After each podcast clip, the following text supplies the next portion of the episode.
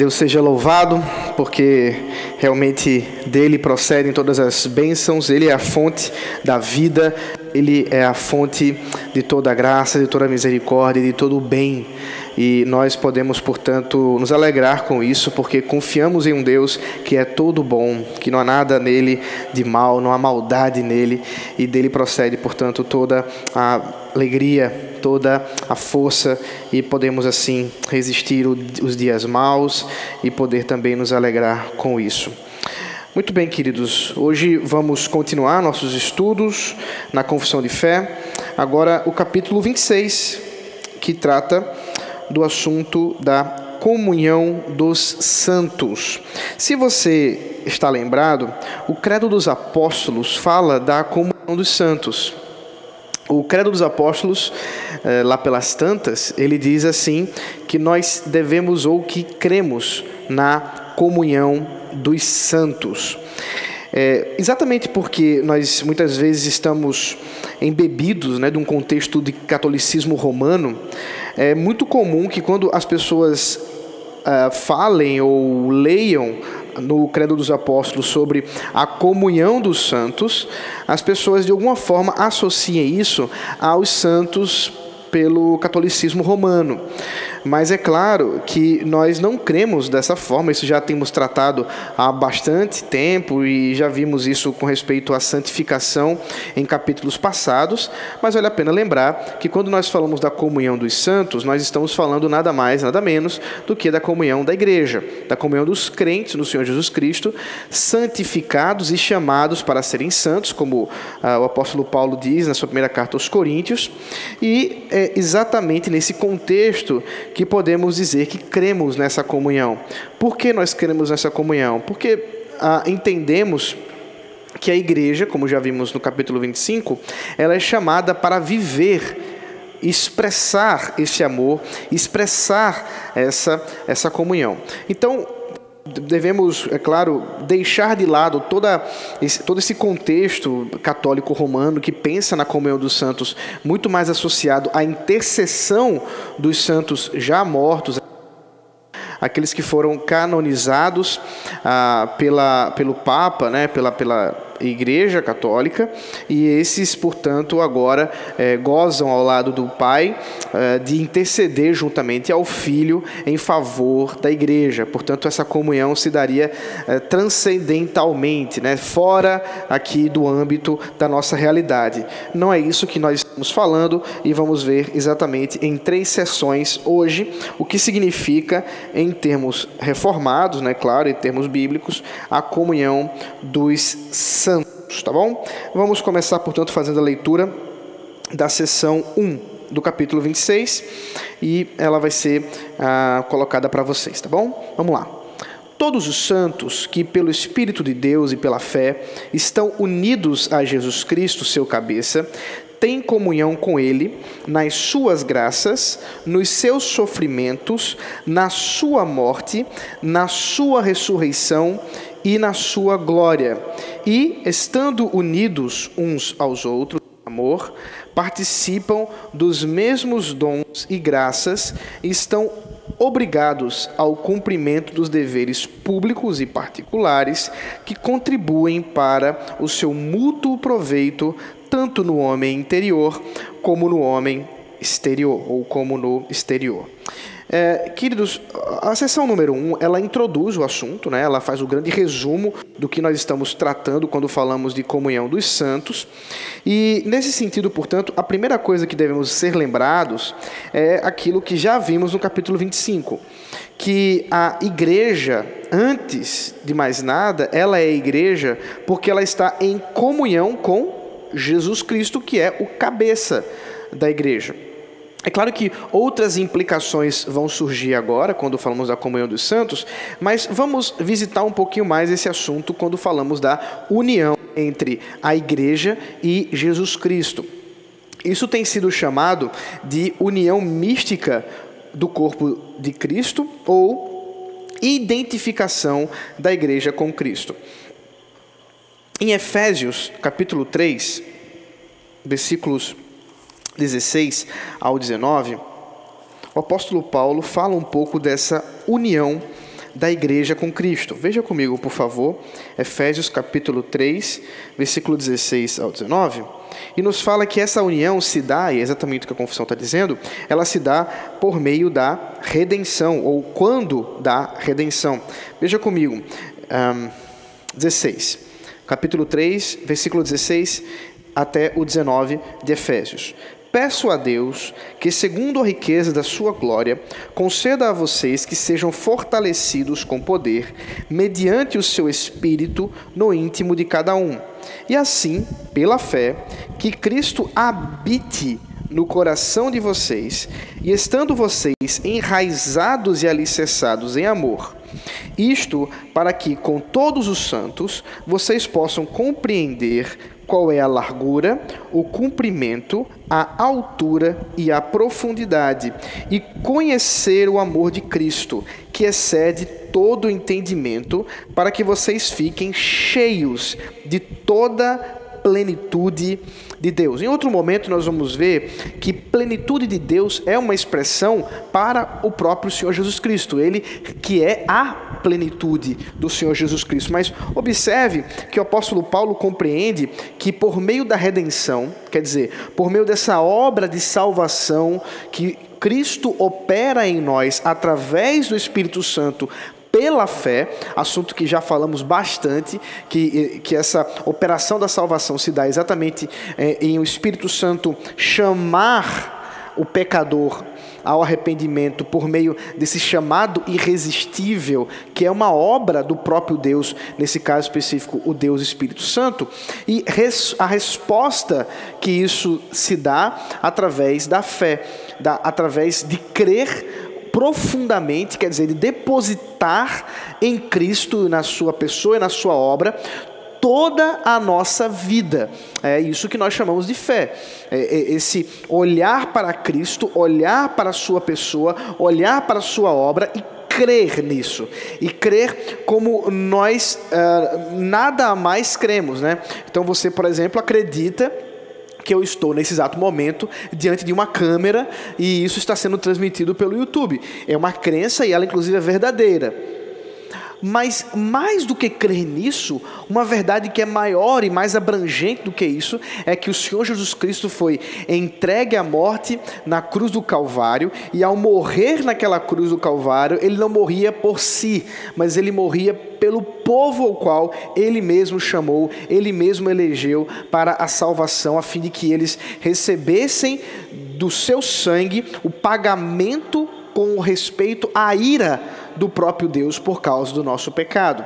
E essa fé, portanto, que compreende essas coisas, essa fé, portanto, que crê nessas coisas, ela não é um dom, é, ou melhor dizendo, ela não é uma manifestação da natureza humana em seu estado de pecado. Ela não é uma manifestação natural do homem diante de Deus. É necessário que haja uma intervenção divina, e essa intervenção nós chamamos de conversão.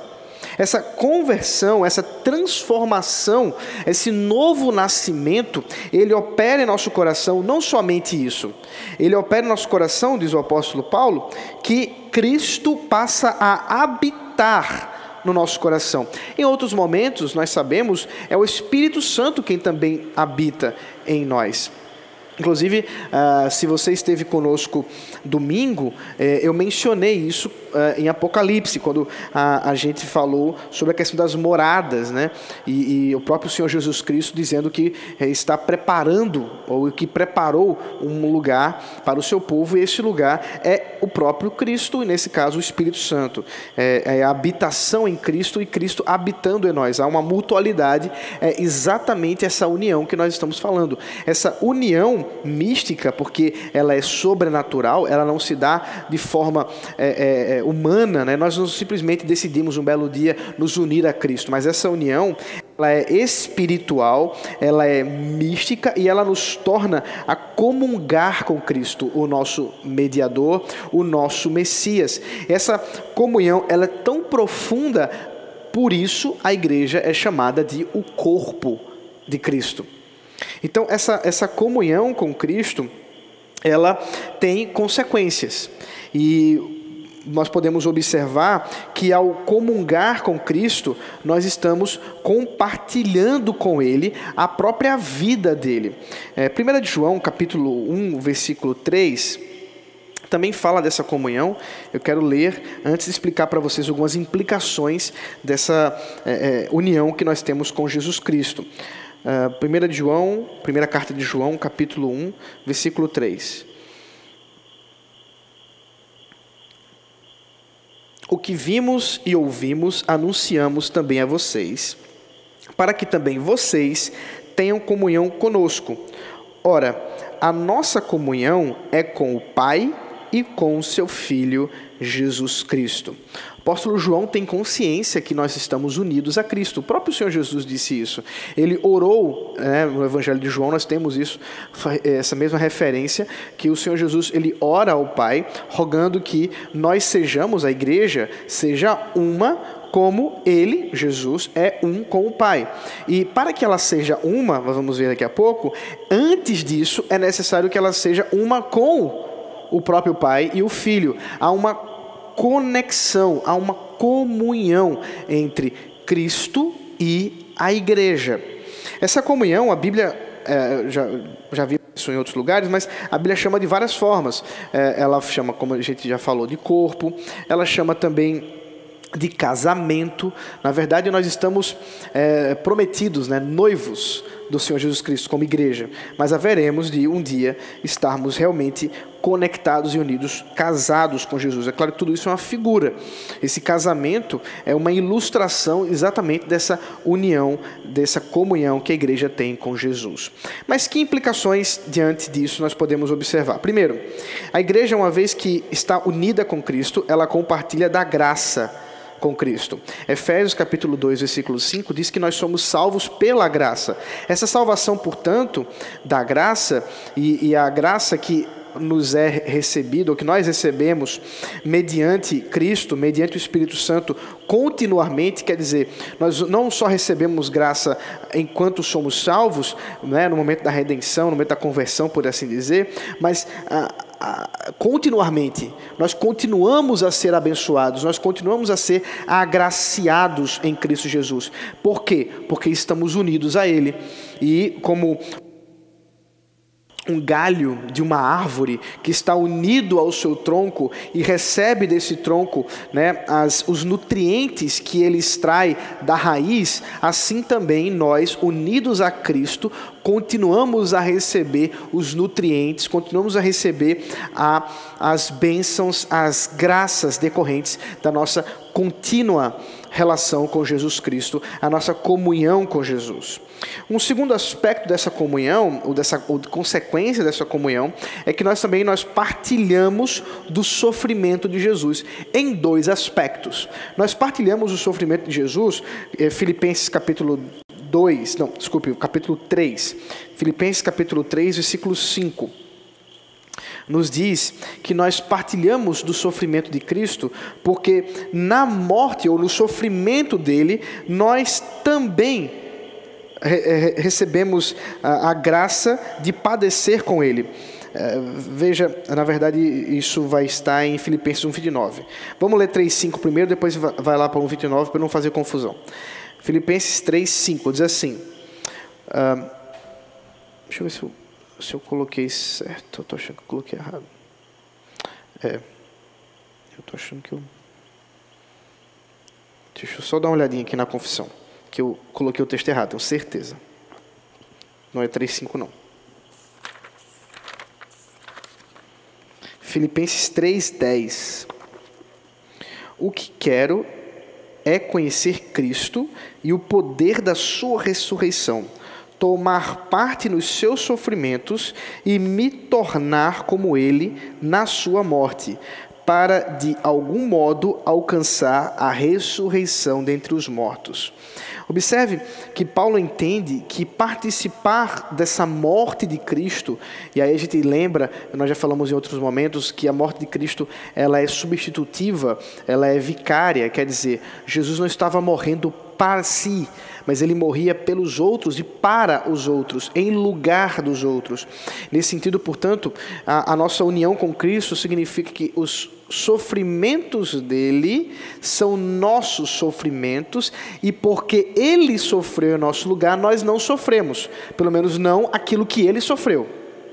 Mas veja que um pouquinho antes, versículo 29 do capítulo 1, então se você voltar um pouquinho o texto, Filipenses 1, 29, vai nos dizer que há uma graça de padecer por Cristo. Porque vocês receberam a graça de sofrer por Cristo e não somente de crer nele. Então, observe que estar unido a Cristo tem duas implicações em termos de sofrimento. Uma que nós não sofremos porque Ele sofreu em nosso lugar, estamos unidos a Ele, e uma outra que nós sofremos porque Ele sofreu. E isso é uma graça. Em que sentido? Que nós estamos caminhando nos passos de Jesus. Nós estamos caminhando segundo o próprio Senhor Jesus caminhou. Ele sofreu, nós sofremos. E Paulo considera isso como uma graça, uma bênção. Por quê? Porque aqueles que sofrem por Jesus Cristo, eles estão de uma certa forma garantindo ou tendo uma evidência que a salvação foi operada em seus corações. Porque aqueles que tendo sido salvos em Cristo Jesus através da operação do Espírito Santo, necessariamente sofrerão e padecerão perseguições, sofrerão as, os problemas dessa vida, porque o próprio Senhor Jesus havia prometido isso. Aqueles que desejavam seguir após ele deveriam tomar sua cruz. Ele também diz que todo aquele que ah, for sofrer pelo seu nome é bem-aventurado. Todas essas expressões nos apontam para uma vida realmente em que nós somos chamados a sofrer por Cristo e considerar isso uma bênção. Isso por quê? Porque estamos unidos a Cristo. Ah, aqui, nesse sentido, é uma relação entre o mestre e o discípulo. Como Cristo é o nosso mestre e nós somos discípulos de Jesus, cabe a nós caminhar os seus passos e até mesmo os seus sofrimentos. E, e isso é uma graça da parte de Deus, a fim de que possamos, é claro, ser aprimorados pelo seu Santo Espírito. Então, nós vimos o compartilhar da graça, da salvação e das bênçãos que é reservadas ao povo de Deus, o compartilhar do sofrimento eh, na morte de Cristo ou no, nas suas. Eh, enquanto estava para morrer, e também os sofrimentos decorrentes aí de cremos em Cristo Jesus. Mas também a Escritura, como inclusive já vimos, mas é para reenfatizar, é, nós compartilhamos da morte e ressurreição de Jesus. Não só em Filip, aos Filipenses, mas Romanos capítulo 6, versículos 5 ao 6, Paulo volta a falar sobre esse assunto, ele trata também sobre esse assunto. Uh, Romanos capítulo. Uh, eu falei o quê? Romanos capítulo 6, versículos 5 ao 6. Diz assim: Porque se fomos unidos com Ele, com Cristo, na semelhança da Sua morte, certamente o seremos também na semelhança da Sua ressurreição. Sabendo isto, que a nossa velha natureza foi crucificada com Ele, para que o corpo do pecado seja destruído e não sejamos mais escravos do pecado. Olha que bênção. Porque estamos unidos com Cristo, ah, há uma espécie de, ah, de volta para o futuro. Né? A, a conversão, essa obra do Espírito Santo, transformar e fazer-nos nascer de novo, nos conecta a Cristo de uma forma tal que aquilo que aconteceu no passado se torna presente para nós, a fim de que o corpo do pecado, quer dizer, a nossa carnalidade, as nossas paixões pecaminosas, os nossos desejos do pecado, toda a nossa pecaminosidade seja morta na cruz de Cristo, para que nós não sejamos mais escravos desse pecado. É tão maravilhoso observar que essa obra da cruz de Cristo, ela não é simplesmente um fato histórico do passado, mas é algo que é presente a nós a, a todas as vezes que nós clamamos a Cristo para que perdoe nossos pecados, a Jesus, ao Pai, assim como também nesse grande momento da salvação, da redenção, da justificação, da conversão, nós também fomos ali, recebemos ali a bênção, a graça de sermos livres da escravidão do pecado, porque o corpo do pecado, quer dizer, a carnalidade, as tentações, as paixões do pecado foram crucificadas com Cristo. O apóstolo Paulo chama isso de velha natureza, referindo-se à natureza de pecado, a natureza que nós herdamos do nosso primeiro pai, Adão. Em Cristo nós recebemos uma nova natureza. Talvez você já esteja se perguntando, e a gente já tratou sobre esse assunto, mas sempre vem à, à, à mente, né? Tá, mas se nós recebemos uma nova natureza, por que ainda pecamos? E o apóstolo Paulo explica: isso acontece porque ainda não morremos completamente. É por isso que somos chamados a mortificar a carne todos os dias. Então, esse processo que nós chamamos de processo de santificação, se dá em estarmos cada vez mais unidos a Cristo e mais destituídos ou separados do pecado. E isso, obviamente, é uma caminhada. Quanto mais nos tornamos santos, mais amamos a Jesus Cristo, mais unidos a Ele nós estamos e mais convictos de que, não só na morte, mas também na ressurreição, a nossa grande esperança. Assim como fomos crucificados com Ele, também ressuscitaremos com ele, como ele também já foi ressuscitado. Mas não só isso. E por fim, né, o último aspecto dentro dessa, dessa característica da união com Cristo é que nós recebemos a glorificação em Cristo, quer dizer, assim como ele foi glorificado, né, recebeu o corpo glorificado e foi exaltado aos céus, nós também já estamos, uma vez que unidos a ele, é, reinando com ele nas, eh, eh, nas, na, na, nos céus à direita de Deus Pai. Veja, veja direita, é direitinho isso aqui comigo em Efésios capítulo 2, versículo 6. Diz assim. Eu vou ler do versículo 4. Mas Deus, sendo rico em misericórdia, por causa do amor com que nos amou, estando nós mortos em nossas transgressões, nos deu vida juntamente com Cristo pela graça vocês são salvos, e juntamente com Ele nos ressuscitou. Falamos até aqui. Agora ele continua. E com Ele nos fez assentar nas regiões celestiais em Cristo Jesus. Olha só que curioso. Isso não é uma coisa que ainda vai acontecer. Nós já, por estarmos unidos a Cristo, nos assentamos nas regiões celestiais em Cristo, ou através de Cristo, ou por meio de Cristo no seu corpo, porque somos unidos a Ele. Então, essa união com Cristo, que é tão maravilhosa, ela nos faz participar né, de várias bênçãos, né, de compartilhar de várias bênçãos e de várias graças por meio da Sua santa vontade. A consequência direta disso é que, se todos nós, a lógica é simples, se todos nós estamos conectados a Cristo, como um corpo de muitos membros, ou como uma árvore com muitos galhos. Se todos nós estamos conectados a Cristo dessa forma, consequentemente nós também estamos conectados uns aos outros. Aí está o princípio da comunhão dos santos. É que assim como estamos unidos com Cristo, nós também estamos unidos uns com os outros, respondendo exatamente à oração que o próprio Senhor Jesus fez, que fôssemos um como Ele e o Pai são um. Efésios 4, versículo 15 ao 16, nos fala dessa união da igreja, essa união dos santos.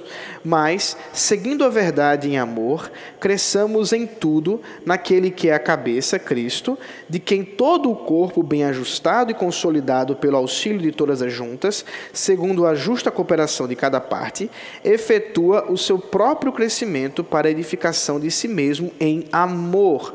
Então, observe que Paulo entende que, uma vez que nós fomos unidos em Cristo, Ele como cabeça desse corpo e nós como seus membros, um amor que transparece, um amor que se expressa agora em nossa comunhão, é para que possamos edificar uns aos outros, para que possamos auxiliar uns aos outros e manifestar isso na edificação da, do próprio corpo. Ele também vai falar isso, é, escrevendo aos Coríntios, no capítulo 12, versículo 7, a confissão ela não trata sobre dons espirituais. Isso não era uma discussão da época. Havia pouquíssimo problema sobre esse assunto que para hoje, o que hoje é tão é, importante né, nos nossos dias por causa do pentecostalismo. Mas veja que eles se preocupam em falar dos dons espirituais, lembrando que isso é uma obra do Espírito Santo, uma obra de Cristo através do Espírito Santo em nós, a fim de que edifiquemos uns aos outros, aquilo que Paulo chama aqui de fim proveitoso. proveitoso. Veja aqui, capítulo 12, 1 Coríntios, capítulo 12, versículo 7. A manifestação do Espírito é concedida a cada um visando um fim proveitoso. Os teólogos de Westminster entendiam que esse fim proveitoso nada mais é do que a edificação do corpo. Isso que vai ser tratado por Paulo em Efésios os dons, os, os ofícios, né? Eh, tudo isso foi dado à igreja a fim de que ela seja edificada. O que significa? Significa que, uma vez que estamos unidos uns aos outros, nós somos chamados a viver essa vida em comunhão para edificação do próximo, para edificação uns aos outros. É um chamado a sairmos de nós mesmos, um chamados a sairmos das nossas vontades, sairmos da prioridade da nossa vida para que possamos hum, a, a viver em favor do outro, edificar ao outro. Nesse sentido, e eu não vou me deter muito nessa questão dos dons espirituais, em breve nós vamos comentar isso quando formos expor no texto bíblico, na, no domingo. Ah, já nós observamos que há um, um, um, fio que conduz aí as motivações dos dons espirituais para edificação da igreja. Não existe dom espiritual concedido por Deus para edificação própria ou mesmo para alguma coisa sem propósito, quer dizer, sem edificação. Não. Os dons espirituais são meios de edificação do corpo de Cristo, dado por Cristo Jesus através do Espírito Santo. Então, nós podemos é, observar aqui já um princípio que depois nós vamos trabalhar, se Deus permitir, uh, sobre, com mais detalhes, tá bom? Uh, nesse sentido, a confissão, com, a, ainda falando na seção 1, ela diz que há deveres que temos uns para com os outros, uma vez que estamos unidos uns com os outros. E o primeiro dever, é, ele diz que envolve uma questão pública e privada, ou particular, de contribuir para o mútuo proveito, tanto no homem interior como no homem exterior. Quer dizer, nós somos chamados de forma pública é, então a gente pode pensar no culto, é, pode pensar em outras reuniões é, espirituais da igreja nesse sentido, como particular, e a gente pode pensar, e eu vou mencionar sobre isso daqui a pouco, numa, numa conversa privativa, num aconselhamento, num gabinete pastoral, e muitas outras oportunidades mais particulares, mas seja a, público ou privado, nós somos chamados a edificar uns aos outros. Nós somos chamados a consolar, exortar e aconselhar. Primeira carta de Paulo aos Tessalonicenses, capítulo 5, versículo 11 ao 14. É um daqueles mandatos de Deus para o aconselhamento. Olha, veja que interessante. 1 Tessalonicenses, capítulo 5, versículo 11 ao 14. Portanto, consolem uns aos outros e edifiquem-se mutuamente, como vocês têm feito até agora. Irmãos, pedimos que vocês tenham em grande apreço os, os que trabalham entre vocês, que os presidem no Senhor e os admoestam. Tenham essas pessoas em máxima consideração com amor por causa do trabalho que realizam. Vivam em paz uns com os outros. Também exortamos vocês, irmãos, a que ademoestem os que vivem de forma desordenada, consolem os desanimados, amparem os fracos e sejam pacientes com todos. Tenham cuidado para que ninguém retribua aos outros mal por mal. Pelo contrário, procurem sempre o bem uns dos outros e o bem de todos. Estejam sempre alegres, orem sem cessar. Observe que são alguns princípios que Paulo está eh, dando aqui, né, alguns mandamentos, a fim de que a igreja possa vivenciar essa comunhão de edificação. O princípio maior é consolem uns aos outros e edifiquem-se mutuamente. A palavra consolar aqui é a mesma palavra, só que nesse caso é, é, como um verbo, e lá pra, no caso do Espírito Santo, Jesus falando é um substantivo. É, Jesus diz: Eu vou subir aos, ao Pai e vou enviar o Parácletos, quer dizer, aquele que é chamado para estar ao lado, é literalmente o que significa consolador. Esse consolador, que é o Espírito Santo, ele é o que está ao lado de nós. Curiosamente, aqui no versículo 11, em forma de verbo, ele diz: portanto, para Caléu uns aos outros. Portanto, uh, se, eh, sejam chamados, né, se for colocar de forma literal, eh, sejam chamados para estar ao lado uns dos outros. É por isso que eu usei três verbos para tentar traduzir essa palavra que o, o nosso versículo 11 aqui está falando consolem. Mas essa mesma palavra ela vai servir para consolo, ela vai servir para exortação e ela vai servir para aconselhamento. O que significa que todo o crente é um conselheiro bíblico. Ou melhor dizendo, deixa eu reconfigurar isso aqui. Todo crente, e eu nem estou falando das outras pessoas, isso também é verdade para os outros, mas eu quero me deter aqui especificamente no nosso caso. Todo crente é um conselheiro. Ele pode aconselhar biblicamente, se ele, obviamente, fizer isso pelas Escrituras. Como ele pode aconselhar fora das Sagradas Escrituras, quer dizer, contra a vontade de Deus, se ele usar outros meios. O que significa é que, seja de um jeito ou de outro, todos nós somos chamados para aconselhar, para edificar, para consolar uns aos outros. E é por isso que Paulo, quase que como se fosse um parêntese, fala no versículo 12 e 13 que aqueles que fazem isso de forma mais específica, e aqui ele está falando realmente da liderança da igreja e aqui daqueles que se dedicam ao pastoreio da igreja, eles sejam tratados de forma mais respeitosa. Ele fala daqueles que presidem portanto, aqueles que lideram, aqueles que admoestam, aqueles que aconselham e a, a, fazem isso né, com, com o trabalho que realizam, né, e eles sejam considerados aqui em máxima consideração, a expressão que a nossa tradução está usando, e ela, é, ela é importante para a gente. Por quê?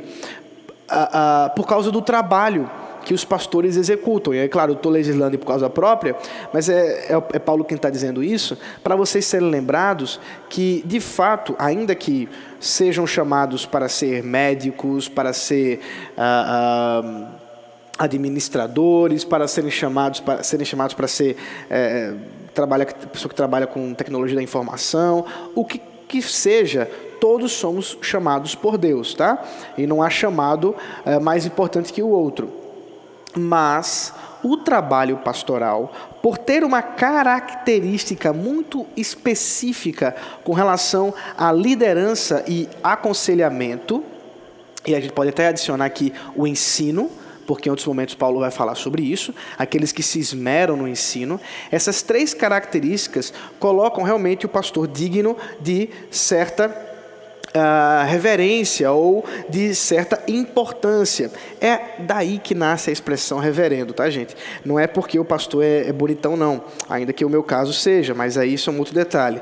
Uh, o ponto é que, por causa daquilo que fazem e não daquilo que são, perceba, do trabalho que realizam, e se fazem isso, é claro, com esmero, se fazem isso com diligência, eles devem ser considerados com respeito. Mas esse nem é o assunto que eu queria, é só um parênteses do apóstolo Paulo. Mas o ponto é o versículo 14, porque ele vai explicar um pouco mais o que ele quer falar sobre o nosso trabalho de consolar uns aos outros, edificar uns aos outros. Exortamos vocês, irmãos, que admoestem uh, os que vivem de forma desordenada, quer dizer, uh, levem essas pessoas a considerar os seus pecados, consolem aqueles que estão desanimados, portanto entristecidos, amparem os fracos, sejam pacientes com todos, e aí ele continua a respeito do cuidado. Quer dizer, um chamado pastoral, nesse sentido aqui, ele é para todos. Num certo sentido, todo crente é um pastor, todo crente é um conselheiro. Isso é muito importante para a gente observar que isso não é uma função exclusiva da liderança da igreja, dos presbíteros, dos pastores. Não é. E muitas e muitas vezes nós achamos que é. Muitas e muitas vezes nós dizemos: Ah, o pastor nunca me fez uma visita. Mas já visitou alguém? Percebe que às vezes a gente joga muito para os outros, né? Joga muito para arquibancada, mas a gente não se responsabiliza pelas coisas. Se a igreja vivesse como o apóstolo Paulo está dizendo, em uma comunhão tão grande, em que houvesse uma consciência de edificação mútua, onde um ao outro, em exortação, em aconselhamento e em consolo, o trabalho pastoral seria simplesmente de ensino e de coordenação dessa, desse pastoreio, sem que ele precisasse fazer individualmente para todos da igreja. E eu estou falando, obviamente, de igreja local.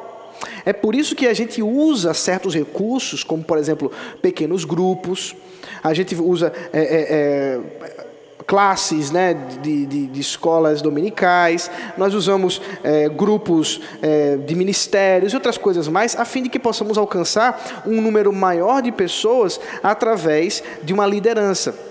Mas se isso não houver, se nesse ponto não houver um compartilhar de edificação mútua e consolo, for apenas uma questão administrativa ou apenas execução de uma tarefa, simplesmente não há pastoreio.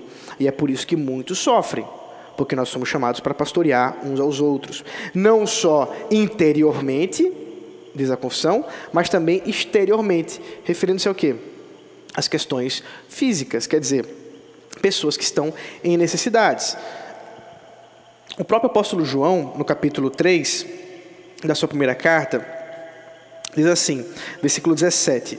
É 1 João, capítulo 3, versículo 17 e 18. Diz assim: Ora, se alguém possui recursos deste mundo e vê seu irmão passar necessidade, mas fecha o coração para essa pessoa, como pode permanecer nele o amor de Deus?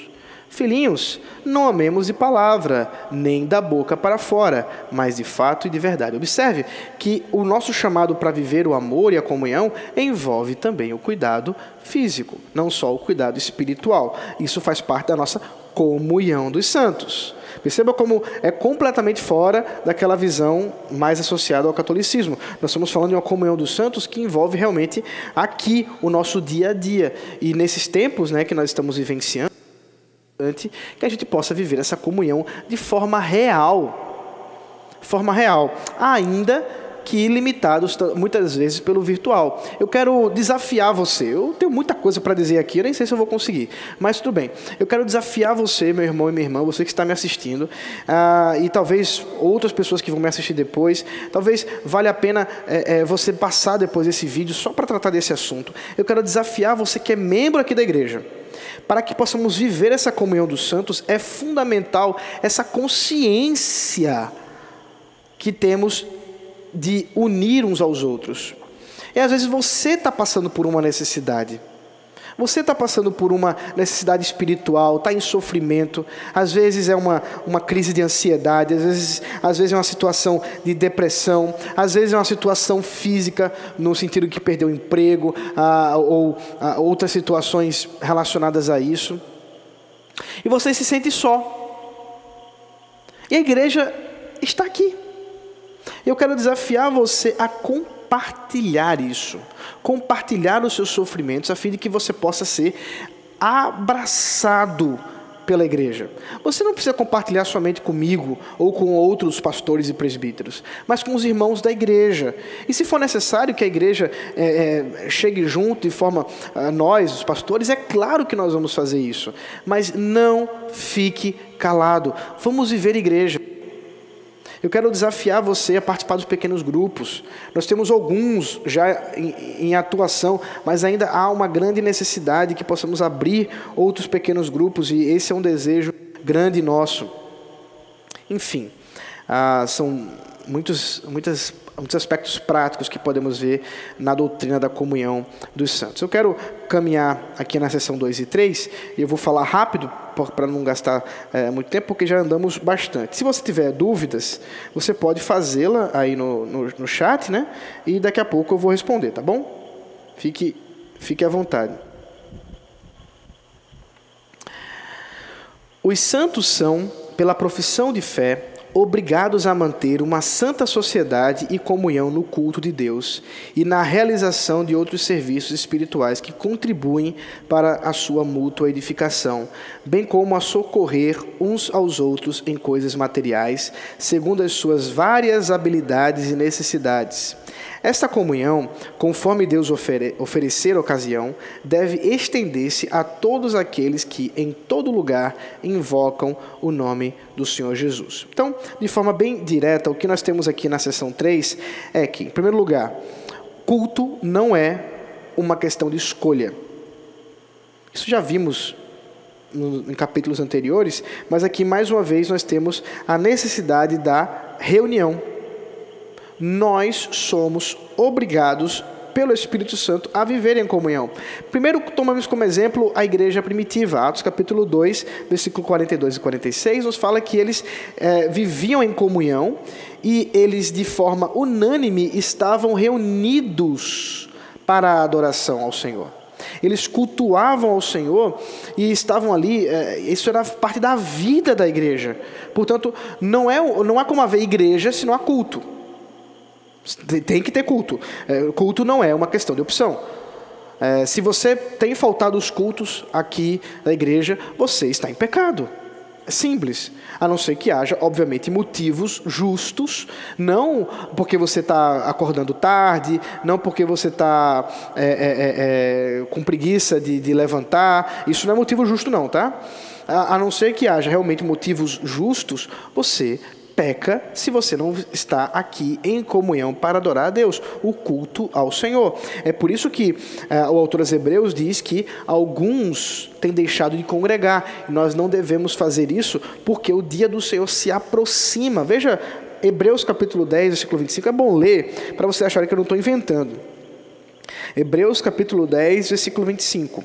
Não deixemos de nos congregar, como é costume de alguns. Pelo contrário, façamos admoestações, ainda mais agora que vocês veem que o dia se aproxima. Autores hebreus entendem que a vinda de Jesus Cristo está a, a, a, intimamente ligada à nossa vida de comunhão com o culto e uns com os outros, a ponto da gente tomar os cuidados devidos se a gente estiver falhando com isso. Culto não é uma questão de escolha. Ah, mas eu estou muito triste hoje, vá para o culto para se alegrar. Ah, mas eu estou muito feliz hoje, vá para o culto para celebrar. Ah, eu estou é, é, cansado hoje, vá para o culto ganhar, receber forças do Senhor.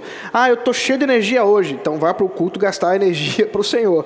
É isso, gente. Não tem motivo para você deixar de congregar, deixar de estar no culto, adorando a Deus, aquele que é digno de toda honra e toda glória. Isso, nesse sentido, não só o culto, mas todos os nossos deveres espirituais. Veja o versículo 24, é, o versículo antes do versículo 25, obviamente, aqui do capítulo 10. Cuidemos também de nos animar uns aos outros no amor e na prática de boas obras. Quer dizer, nós somos chamados a viver a vida comum uh, e em comunhão uns com os outros. Uh, a podermos vivenciar isso, não só no culto, mas até mesmo em outras reuniões que Deus nos, nos deu o privilégio de ter. E isso, obviamente, vai é, é, se expressar no nosso, é, nosso amor diaconal, que já comentamos, em servir uns aos outros. Um exemplo muito bonito é o apóstolo Paulo escrevendo na sua segunda carta aos Coríntios, capítulo 8 e capítulo 9, onde ele explica para a igreja como que deve proceder nas questões de oferta em auxílio da igreja de Jerusalém, daqueles que estavam passando fome, necessidade. Ele é, faz ali um, um apelo para que eles é, façam isso com generosidade, com amor, e isso faz parte do nosso amor e nosso dever dever diaconal uns para com os outros, é claro, não só para a igreja local, mas esse amor deve se estender a toda a igreja, onde quer que ela esteja reunida. Para encerrar, nossa sessão 3 do capítulo 26 trata de alguns problemas decorrentes de algumas heresias de fato que se levantaram contra a igreja em relação ao assunto da comunhão dos santos. Veja a seção 3. Essa comunhão que os santos têm com Cristo não os torna de modo algum participantes da substância de sua divindade, nem iguais a Cristo em qualquer sentido. Afirmar uma ou outra coisa é ímpio e blasfemo. A comunhão que os santos mantêm entre si não destrói nem de modo algum enfraquece o título ou domínio que cada homem tenha sobre os seus bens e posses. Dois problemas a respeito da comunhão dos santos. O primeiro é a heresia da divinização do ser humano ou da igreja. Isso não é um aspecto simplesmente é, dos tempos lá do século XVII, mas até hoje nós temos seitas que dizem que as pessoas, por serem participantes da comunhão com Cristo, elas são divinas. Né? Temos, por exemplo, o mormonismo, que crê que nós podemos evoluir espiritualmente até que cheguemos à mesma a substância, da mesma forma que Cristo é. Obviamente, isso é um grande pecado, uma blasfêmia porque nós cremos que há uma distinção entre o Criador e a criatura, e nós nunca seremos iguais ao Filho, no sentido, obviamente, de da mesma substância, da mesma essência da mesma divindade. Nós não cremos assim. A, a Escritura deixa muito claro, é, Colossenses capítulo 1, versículo 18 ao 19, quem é Jesus e por que ele não pode ser equiparado a nenhum homem. Veja Colossenses capítulo 1, versículo 18 a é, 19. Ele é a cabeça do corpo que é a igreja, ele é o princípio, o primogênito dentre os mortos, para ter primazia em todas as coisas. Porque Deus achou por bem que nele residisse toda a plenitude. Toda a plenitude. Nós, te, nós cremos, portanto, que Jesus ele é aquele que se manifesta com toda a plenitude da divindade. Ah, e isso nenhum homem jamais será. 1 Coríntios capítulo 8, versículo 6, diz assim. Para nós, porém, há um só Deus, o Pai, de quem são todas as coisas e para quem existimos, e um só Senhor Jesus Cristo, por meio de quem todas as coisas existem e por meio de quem também nós existimos. Ora, uma vez que nós existimos por meio de Cristo, jamais poderemos ser iguais a Ele, porque Ele vai ser sempre o Criador e nós sempre seremos a criatura. E é por isso que nós jamais podemos entender que a nossa união com Cristo nos torna divinos. Não, nunca seremos divinos. Só Deus é divino. Ele é a única divindade. Nós sempre seremos criaturas, substâncias distintas, como diz a, a confissão. E a outra heresia é a heresia do comunismo ou do socialismo, que usando termos mais modernos, é claro, ah, onde poderia se pensar, e isso perceba que é bem antes né, das concepções marxistas ou coisa do tipo, ah, poderia se pensar que a, a, a, a ideia né, de doar uns aos outros, de, de podermos sustentar uns aos outros em amor e através, inclusive, com doações e contribuições financeiras, leva-nos a uma ausência do princípio de propriedade privada. E a confissão aqui, ela nos diz claramente que não. E qual o princípio que nós encontramos nas escrituras para, nas escrituras para nos dizer propriedade, propriedade privada sempre existe, ou pelo menos enquanto estivermos nessa, uh, desse lado de cá da eternidade. Êxodo capítulo 20, versículo 15, não furtarás, é o mandamento. E Efésios capítulo 4, versículo 28, que trata também desse mesmo assunto de uma outra forma, mas nos mostra, tanto no Antigo quanto no Novo Testamento, que nós somos chamados para ter propriedades, até mesmo para abençoar os outros. Veja, Efésios 4, 28. Aquele que roubava, não roube mais. Pelo contrário, trabalhe fazendo com as próprias mãos o que é bom, para que tenha o que repartir com o necessitado. Olha que interessante. Em nenhum lugar Paulo está dizendo aqui, é, trabalhe e doe tudo que você tem. Não. Trabalhe e tenha o que doar, ou tenha o que repartir com o próximo.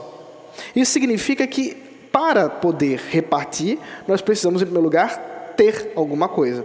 É por isso que as Sagradas Escrituras, de modo algum, demoniza a ideia de propriedade privada. Você pode trabalhar, se dedicar, adquirir né, seus bens, mas lembre-se sempre que eles não são só para você, mas para que você possa manifestar o amor de Deus e fazer isso abençoando a, a igreja e até mesmo os de fora. Nós estamos encerrando. Se você tiver alguma pergunta, você pode fazer. Se não houver, eh, eu vou orar para a gente terminar o nosso estudo de hoje. Observe, portanto, quantas implicações nós tivemos com relação à comunhão dos santos, o quanto nós somos chamados a viver nessa comunhão e como ela pode ser expressa de tantas e tantas formas. Se estamos unidos com Cristo, se você está unido com Cristo, você está unido com a igreja, com os santos. E nós cremos na comunhão dos santos e como isso é bom. Viver a igreja é muito bom. Ter essa vivência, viver a, a, o amor uns dos outros, a comunhão uns dos outros é algo muito bom. Se você não tem experimentado isso, eu te convido a fazer um exercício, a se esforçar para que possamos viver a comunhão eh, uns dos outros e possamos assim viver a igreja, mesmo nesses tempos que estamos vivendo agora. Uh, em breve, se Deus permitir, nós estaremos mais livres para poder eh, comungar de forma mais tranquila. Mas, enquanto isso não acontece, nós já podemos, de uma certa forma, ter sim a expressão da comunhão. Nós não tivemos perguntas, então eu vou orar para nós encerrarmos. Lembrando a você que não fez ainda a sua inscrição para o culto, que elas já estão abertas, você pode entrar no site da igreja, ipcasacaiada.com.br e fazer a sua inscrição para o culto de domingo e também para EDV, tá bom? Vamos orar. Deus maravilhoso, muito obrigado, Pai, pela essa noite por esse tempo de estudo na tua palavra. Abençoa-nos para que possamos viver essa comunhão dos santos. Não só crer nela, mas é, vivenciá-la, Senhor. Ah, e ter os benefícios que é comungar contigo e comungar com o teu povo. Abençoa-nos. Em nome de Jesus Cristo. Amém. Na semana que vem, se o Senhor permitir, nós estaremos reunidos para uh, estudar os sacramentos. Vamos ver um pouco mais aí sobre o que significa sacramento, depois vamos detalhar sobre o batismo e a ceia do Senhor. Até a próxima, Deus abençoe.